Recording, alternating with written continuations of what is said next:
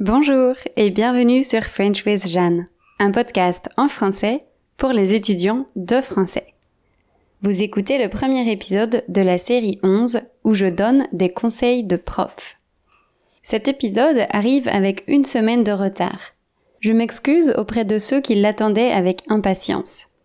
En fait, j'avais créé un épisode de podcast pour lundi dernier, je m'étais un peu forcée à l'écrire et en conséquence, je n'étais pas totalement satisfaite du résultat. Ce sentiment d'insatisfaction s'est intensifié quand j'ai édité l'audio. J'ai quand même continué car j'avais passé beaucoup de temps à créer cet épisode. Je l'ai donc programmé. Mais quelques minutes après l'avoir programmé, je n'arrêtais pas de me dire que l'épisode était mauvais. J'ai donc pris la décision de ne pas le publier et d'en refaire un nouveau je préférais publier un épisode en retard qu'un mauvais épisode. Bref, attaquons dès maintenant cette onzième série. D'habitude, je vous parle plutôt en tant que personne. Je raconte ma vie, je parle de mon quotidien ou de mes pensées. Dans cette nouvelle série, j'ai décidé de vous parler en tant que prof. Dans ce premier épisode, je vais vous donner quelques clés pour améliorer vos compétences à l'écrit c'est-à-dire pour comprendre un texte et pour écrire un texte. C'est parti. Pour moi, un texte qui est bien écrit, c'est un texte qui est facile à lire. Il y a deux choses qui facilitent la lecture. La première, c'est la cohérence. Ça désigne le sens global du texte, sa structure et l'enchaînement des idées. La deuxième, c'est la cohésion. Ça désigne les détails du texte, les moyens linguistiques utilisés pour que le texte ait du sens. Je vais d'abord parler de la cohérence, puis je parlerai de la cohésion. Quand vous lisez un texte en français, je vous conseille d'abord de regarder sa structure visuelle. La présentation d'un texte donne des indications sur sa nature. Un article de journal ou de blog est généralement divisé en plusieurs parties. Un poème est souvent composé de plusieurs strophes et de phrases assez courtes. Un roman est découpé en chapitres. Ces divisions ne sont pas faites au hasard. Dans un article, une nouvelle partie peut correspondre à un nouveau thème. Dans un poème ou une chanson, une nouvelle strophe est souvent synonyme d'une nouvelle situation ou d'un nouveau message. Dans un roman, un chapitre raconte une étape de l'histoire. Pour cette raison, un texte bien écrit est presque toujours un texte qui a été organisé. Avant d'écrire la première ligne, l'auteur a choisi ce qu'il allait lire dans chaque partie, dans chaque strophe, dans chaque chapitre. Ainsi, si vous voulez écrire un texte bien construit, je vous encourage à faire un plan avant de vous lancer dans l'écriture. Plus votre plan sera détaillé, plus l'écriture sera facile. Et quand vous écrivez votre texte, faites attention à ce que l'organisation visuelle respecte votre plan. Laissez de grands espaces entre chaque partie du texte, de plus petits espaces entre chaque sous-partie et attribuez un paragraphe à chaque idée. La structure globale du texte peut aussi être visible grâce aux connecteurs utilisés par l'auteur. Il s'agit des expressions comme pour commencer, ensuite, puis, enfin, ou premièrement, deuxièmement, finalement, ou encore d'une part, d'autre part. Ces expressions permettent au lecteur de repérer l'enchaînement des idées. En effet, quand je lis premièrement, je sais que je suis en train de lire la première partie d'une argumentation. Quand je lis d'autre part, je m'attends à trouver un autre argument complémentaire plus loin dans le texte. Il y a aussi des connecteurs qui fonctionnent seuls, comme et, à condition que, mais, donc, etc. Faites très attention aux connecteurs, car ils apportent beaucoup d'informations sur la relation entre les idées. Je veux vous donner un exemple simple d'une même phrase utilisée avec des connecteurs différents. Version 1. Je lis un livre et je ne comprends pas. Ici, j'ai simplement ajouté une information grâce au connecteur et. Version 2. Je lis un livre mais je ne comprends pas. Ici, mais marque l'opposition entre la première et la deuxième phrase. Version 3. Je lis un livre parce que je ne comprends pas. Ici, l'incompréhension de la personne est la cause de sa lecture. J'espère que cet exemple vous montre l'importance des connecteurs dans un texte. D'ailleurs, si vous écoutez attentivement cet épisode, vous noterez que j'en utilise beaucoup. Pour résumer, la structure visuelle et les connecteurs aident le lecteur à comprendre la structure globale du texte. C'est pourquoi, quand vous lisez ou écrivez un texte, vous devez absolument faire attention à ces deux choses. Parlons maintenant de la cohésion, c'est-à-dire des éléments linguistiques qui permettent de bien comprendre ou bien exprimer les idées. Je vais parler de deux éléments qui sont les plus importants pour moi. Les anaphores et les temps des verbes. Les anaphores, ce sont les mots qui désignent une personne ou une chose déjà évoquée. Elles servent à éviter les répétitions et elles assurent la continuité du texte. Voici un exemple sans anaphore. La femme regarde le lion. La femme est fascinée par le lion. Le lion dort tranquillement. Soudain, le lion ouvre les yeux et fixe la femme. La femme est surprise et recule d'un pas. Comme vous pouvez le voir, ce texte est extrêmement répétitif.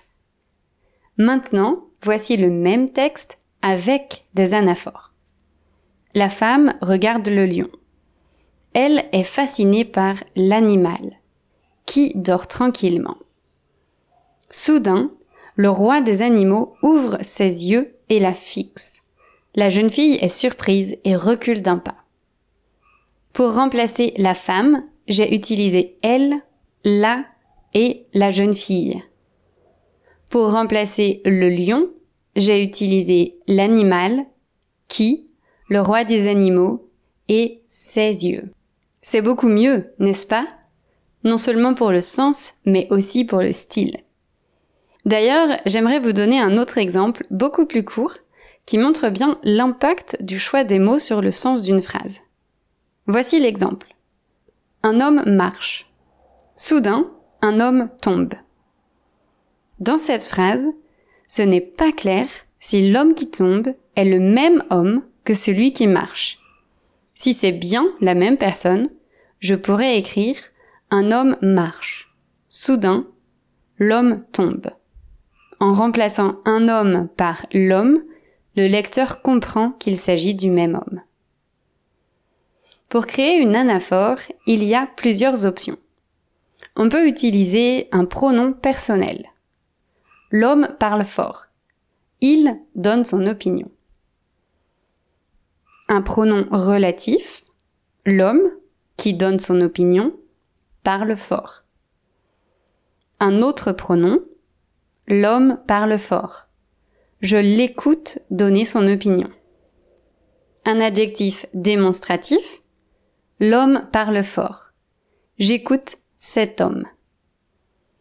Un adjectif possessif. L'homme parle fort. Sa voix est claire. Un nom ou un synonyme. L'homme parle fort. Cet adulte n'est pas respectueux. J'espère que ces exemples vous montrent à quel point les petits mots sont importants en français. La prochaine fois que vous lirez un texte, essayez de repérer ces anaphores. Et la prochaine fois que vous écrirez un texte, essayez d'utiliser des anaphores. Toutefois, faites attention à bien choisir vos anaphores. Écoutez ce dernier exemple ambigu que j'ai trouvé sur Wikipédia. Mon voisin a adopté un gros chien. Il n'est pas très sympathique. Dans cette phrase, on ne peut pas savoir si il désigne le voisin ou le chien. Pour clarifier la phrase, on pourrait dire Mon voisin a adopté un gros chien. L'animal n'est pas très sympathique. Une deuxième possibilité serait Mon voisin a adopté un gros chien. Ce dernier n'est pas très sympathique. Et voici une troisième option. Mon voisin a adopté un gros chien qui n'est pas très sympathique. À l'inverse, si c'est le voisin qui n'est pas sympa, On pourrait dire mon voisin, qui n'est pas très sympathique, a adopté un gros chien. Passons maintenant au second élément linguistique, le temps des verbes. Pour moi, les verbes représentent le cœur des phrases. En effet, presque toutes les phrases ont un verbe. Ils donnent des informations sur ce qui se passe, les actions, mais aussi sur la temporalité des événements. Par exemple, voici une courte phrase utilisée avec trois temps différents. Au présent. À 25 ans, j'habite en France. Comme la personne utilise le présent, on comprend qu'elle décrit la situation actuelle. Elle a 25 ans et elle habite en France. Au passé, à 25 ans, j'habitais en France. L'utilisation du passé signifie que cette action est terminée. Au moment où elle écrit ça, la personne n'habite plus là-bas. Au futur, à 25 ans, j'habiterai en France. Au contraire, ici, l'utilisation du futur signifie que l'action n'a pas encore eu lieu. Et donc que la personne n'a pas encore 25 ans. Je pense que les différences sont assez claires quand les temps sont aussi différents. Mais je veux vous montrer à quel point ça peut devenir subtil avec les temps du passé. Je vais utiliser le même exemple. À l'imparfait. À 25 ans, j'habitais en France. L'action est passée je n'habite plus en France, mais l'imparfait veut dire que j'habitais en France avant mes 25 ans. Au passé composé, à 25 ans, j'ai habité en France. Là aussi, l'action est terminée. L'utilisation du passé composé signifie que j'habitais là-bas pendant l'année de mes 25 ans, et non pas avant, comme avec l'imparfait. Au plus que parfait, à 25 ans, j'avais habité en France. Une fois encore, l'action est au passé, donc elle est finie, mais l'emploi du plus que parfait signifie qu'à 25 ans, j'avais déjà habité en France et je n'y habitais plus. Je pense que ces exemples montrent parfaitement que les temps des verbes sont porteurs d'informations. C'est pourquoi il faut bien les choisir. Après avoir rédigé votre texte, je vous conseille de le relire. Surtout si ce texte va être évalué ou noté par un prof pendant un cours ou un examen. Relire un texte n'est pas un exercice facile car il faut vérifier chaque détail. Cela dit, c'est indispensable si vous souhaitez écrire le meilleur texte possible. Voici la liste des choses à faire quand vous relisez votre texte. 1 analyser la structure des paragraphes et éviter les répétitions en utilisant des anaphores. 2. Analyser la structure des phrases pour éviter les phrases trop longues ou pas claires. 3. Analyser les verbes en vérifiant les temps utilisés et leur accord avec leur sujet. Attention au participe passé. 4. Analyser les noms en vérifiant que les accords entre les noms, les adjectifs et les articles sont corrects. 5. Vérifier l'orthographe des mots, y compris les accents. J'espère vous avoir donné des clés pour mieux comprendre et mieux écrire un texte en français. Bien sûr, si le texte que vous voulez écrire est court, vous n'avez pas besoin de faire un plan avant. Par contre, je vous conseille de toujours relire ce que vous avez écrit, car on oublie souvent des petites choses. On n'est pas des machines et il est normal de faire des erreurs. La relecture permet de faire disparaître ces petites erreurs. Si vous souhaitez lire un livre en français, vous pouvez commencer par les livres d'Éric Emmanuel Schmitt. C'est un auteur français qui a écrit des dizaines de romans.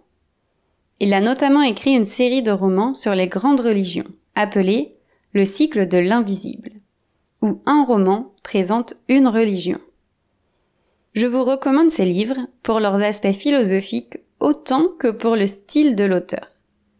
Je pense qu'ils sont assez faciles à lire car dans chaque roman, il n'y a que deux ou trois personnages principaux. De plus, ils ne sont pas très longs.